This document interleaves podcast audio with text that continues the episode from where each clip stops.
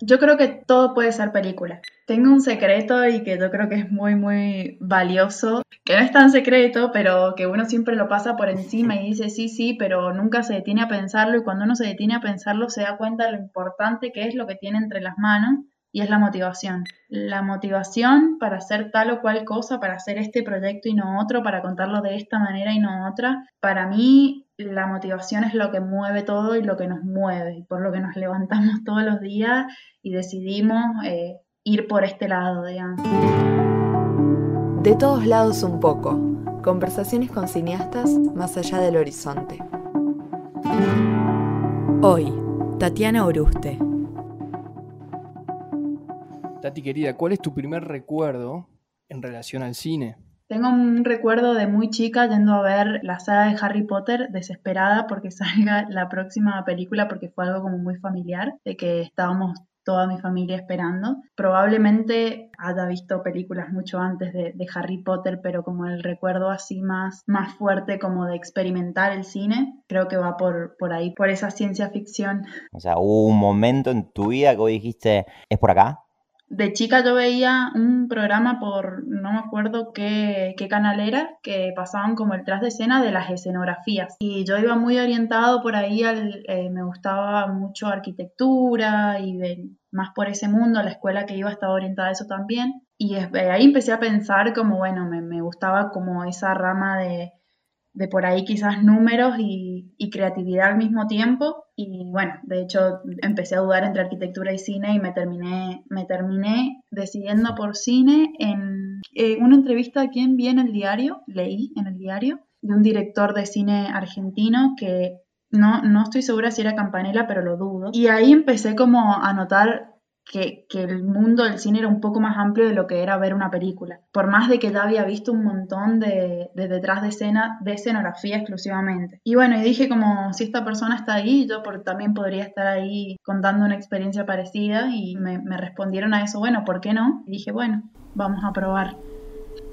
Esa humilde manera en que la luz logra atravesar los objetos ovales para hacerse notar a la distancia.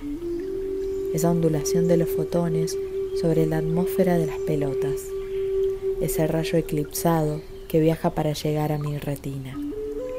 Dos objetos elegidos al azar de Milton López. Tus estudios en cine y televisión los realizaste acá en la ciudad de Córdoba, pero actualmente estás en San Juan. En San Juan, ¿cómo es tu actualidad ahora en la provincia, ahí? ¿Y por qué decidiste volver en realidad? Bueno, el, panorama que encontramos, eh, que encontré cuando volví, es muy diferente al que había cuando me fui acá en San Juan. Cuando yo me fui no existía escuela de cine, no estaba la posibilidad de, acercarte al cine acá en la provincia, te tenías que ir o a Mendoza, Buenos Aires, Córdoba, otras provincias que, tenían escuela. Actualmente acá contamos con la ENERC, que es la escuela del Inca. Por otro lado, que todavía, esto ha sido como bastante reciente, entonces todavía me está como un poco costando el, mundo que ya hay en Córdoba, que experimenté un poco en Córdoba con el que estoy experimentando acá, en donde en Córdoba hay un montón de gente que, se dedica a esto, hay una industria bastante avanzada eh, y acá es bastante incipiente. La realidad es que el cine en sí todavía se está formando acá. No es que ya hay una, cultura de realizadores eh, eh, de películas, de series de televisión eh, o, de ese tipo de contenidos. Entonces, bueno, eh, fue un poco llegar y encontrarnos con, este panorama y decir lo mismo, si en Córdoba se pudo, acá también se va a poder y, y bueno, fue como decir, éramos un montón de personas aisladas que queríamos dedicarnos, que queremos todavía dedicarnos a esto. Entonces fue como decir, bueno, nos empecemos a, a juntar como como ya se hace en otros lugares y, empecemos a pensar en la posibilidad de un cine de sanjuanino. Abrir los cimientos de esta industria, como vos decís, para, tu provincia. Comentanos un poquito más ahí, porque sabemos que estás eh, siendo pionera en la, Asociación de Trabajadores y Trabajadoras Audiovisuales. Eh, en la asociación es bastante, bastante joven, la conformamos eh, con un grupo que ya somos 30 personas dentro de la asociación, está conformándose legalmente recién, va por esa etapa. Eh, pero bueno, ya es un gran avance que llevamos eh, más de un año reuniéndonos consecutivamente todos los meses, a veces con mayor intensidad, a veces con, con un poco menos de regularidad, pero, pero nos seguimos manteniendo al pie y firmes. Eh, nos hemos podido vincular con otras asociaciones, con otros espacios que nos han como enseñado y guiado un poco y otro, y otro poco a los tropezones, como es todo la vida. Y bueno, la idea como yo creo toda eh, asociación audiovisual es eh, un poco crear mejores condiciones para que pueda generarse esta industria. Eh, y sobre todo para que le podamos llamar industria. ¿Crees que hay desde lo artístico quizá una identidad hacia algo en el cine sanjuanino, por así decirlo? Sí hay registros documentales en la provincia. Desde hace mucho tiempo atrás hay gente que, que que ha experimentado por ese lado, pero no hay una ficción realizada en San Juan hecha por sanjuaninos. Sí se ha filmado en la provincia con producciones de afuera, pero no hay una producción de acá, entonces por eso es que recién no podemos hablar como todavía de una industria cinematográfica, sí una industria audiovisual porque, por ejemplo, el lado del videoclip, se están haciendo un montón de videoclips de una calidad bárbara y están teniendo como mucha repercusión, que el videoclip por ahí es algo que te acerca más a, una ficción porque te deja contar una historia y por ese lado, digamos, una ficción o, un experimento un poco más creativo que no te lo permite tanto un, institucional. Pero bueno, es como complejo pensar todavía en una identidad porque yo creo que también estamos como en este proceso de buscarla.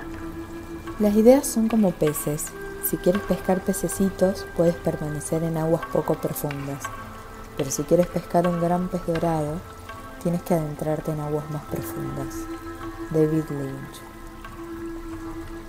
Y en tu rol de, productora, que es a lo que te abocas, una preguntita ahí, si hay algún secreto para que un equipo de trabajo funcione. Tengo un secreto y que yo creo que es muy, muy valioso. y no solamente. Si, es un secreto, a ver. Que no es tan secreto, pero que uno siempre lo pasa por encima y dice sí, sí, pero nunca se detiene a pensarlo. Y cuando uno se detiene a pensarlo, se da cuenta de lo importante que es lo que tiene entre las manos y es la motivación.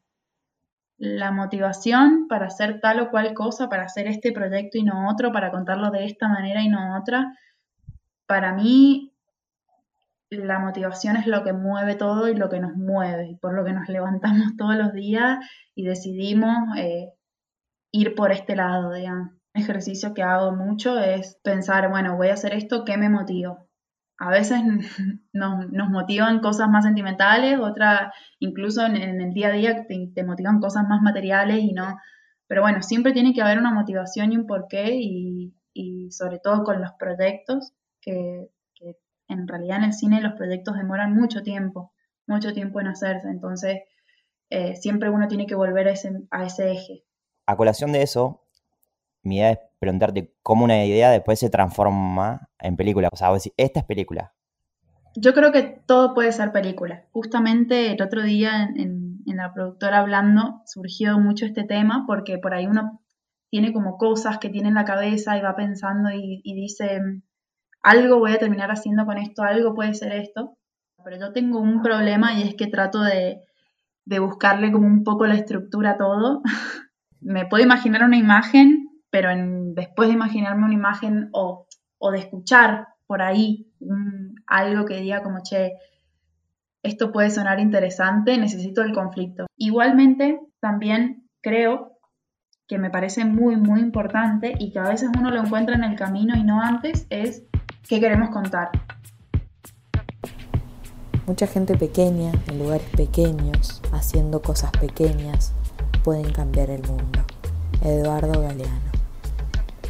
Yo creo que en los últimos años la cantidad de películas argentinas producidas, no en Buenos Aires, sino en las provincias, ha crecido un montón y eso enriquece muchísimo al cine argentino la verdad, creo que hoy en día veo más menos películas hechas en Buenos Aires, digamos, como películas más, más industriales o, comerciales, si se quiere, y veo más cine de las provincias y de eso estoy sumamente agradecida. Y creo que todo el cine en general está mutando, están, no sé si es mutando la palabra, pero las formas de consumo están cambiando, la experiencia está cambiando y, los espectadores están cambiando. Con la aparición de las OTT, con la aparición de, estas nuevas plataformas, creo que esto brinda la posibilidad de abrir más nichos todavía, de, de poder ver más pluralidad de cine, que eso está una reventaja. Igualmente creo que la experiencia de ir a ver cine al, cine tradicional, a un lugar cerrado, oscuro, siempre va, a existir, no creo que, eso cambie. Pero bueno, creo que, en ese sentido el cine argentino aún está teniendo más posibilidades en cuanto a la salida, estamos como un poco más complicados para el tema de la producción, pero sí cada película puede encontrar un camino y no quedarse en, en una película producida sin, sin, conseguir pantalla, porque creo que que hoy en día eso es más accesible y es más fácil. No sé si más fácil, pero es más accesible. Retomando esto que decía, se vislumbra por lo menos a priori una democratización quizás del cine con esto de que no todo se produce ya en Buenos Aires. Y entonces en relación a, e, eso y, con este tabú por ahí de, la imposibilidad a veces de alcanzar algún, algún fomento tanto del Inca y demás. ¿Crees que es inalcanzable? Yo digo que es muy es, es difícil, como muchas cosas en la vida son difíciles, digamos, pero no, son, no es imposible. Obviamente lleva muchísimo trabajo, lleva muchas decepciones también, porque es como algo muy grande. El cine maneja escalas que es una industria tan, tan amplia que, que uno por ahí como que se pierde un poco pero justo esta semana estamos participando del, de nuestro segundo Glazer con otro proyecto. Pero bueno, nosotros todavía no hemos tenido la, experiencia de poder producir. Yo creo que justo nos tocó un momento eh, nacional muy, muy complicado. Pero bueno, por ahí arrancar uno necesita como de esa, de esa pata estatal cuando uno es operaprimista, tanto en dirección, en producción, en guion. Pero se puede. Y si te pones a pensar en en todos lados, hasta en Buenos Aires, que uno piensa que por ahí hay, mejores condiciones. Las productoras de Buenos Aires empezaron de alguna manera. También fueron operaprimistas, también tuvieron su primera vez. Entonces yo creo que, que las posibilidades siempre están y también hay que saber buscarlas y hay que saber estar atentos y saber aprovecharlas también.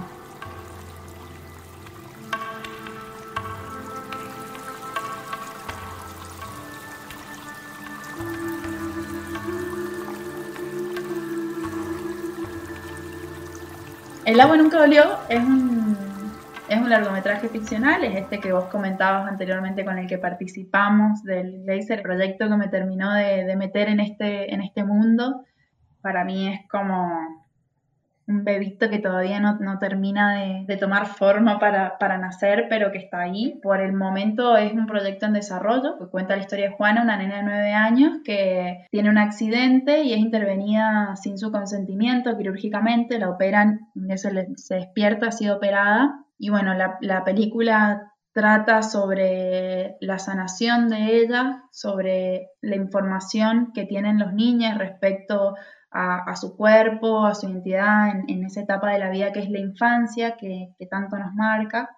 Y bueno, y también es un poco esto de, aceptar unas nuevas condiciones que nos propone la vida. La peli está, es un proyecto que está en desarrollo, ya ha participado, ha tenido varias instancias de laboratorios, participó el Glazer, participó del Lab Guión de Colombia, ganó un Fondo Nacional de las Artes con el que pudimos hacer un, script doctor con Lorena Muñoz, ha está teniendo su recorrido en el que está aprendiendo tanto el proyecto como, como nosotras, como realizadoras, como productora, directora y guionista. La directora es Ana Bustelo quien, quien también es guionista, y Valentina Biens, que también ella es co-guionista. Yo estoy a cargo de la producción y haciendo este proyecto es que nos estamos haciendo nosotras como profesionales, entonces por eso para nosotros significa tanto.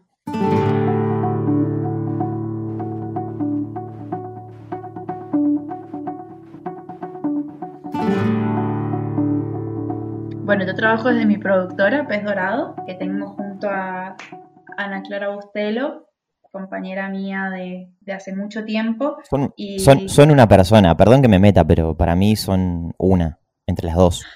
Somos una entre las dos. Somos gemelas. Ahí es donde vamos pescando las ideas y las vamos convirtiendo en, en posibles películas. Te queremos, Tati. Sí, te requeremos, Tati, solo más. Todos los éxitos. Muchas gracias. A ustedes también. Yo ya no sé cuánto dejar de hablar seria. Ah. Stop. De todos lados un poco. Conversaciones con cineastas más allá del horizonte.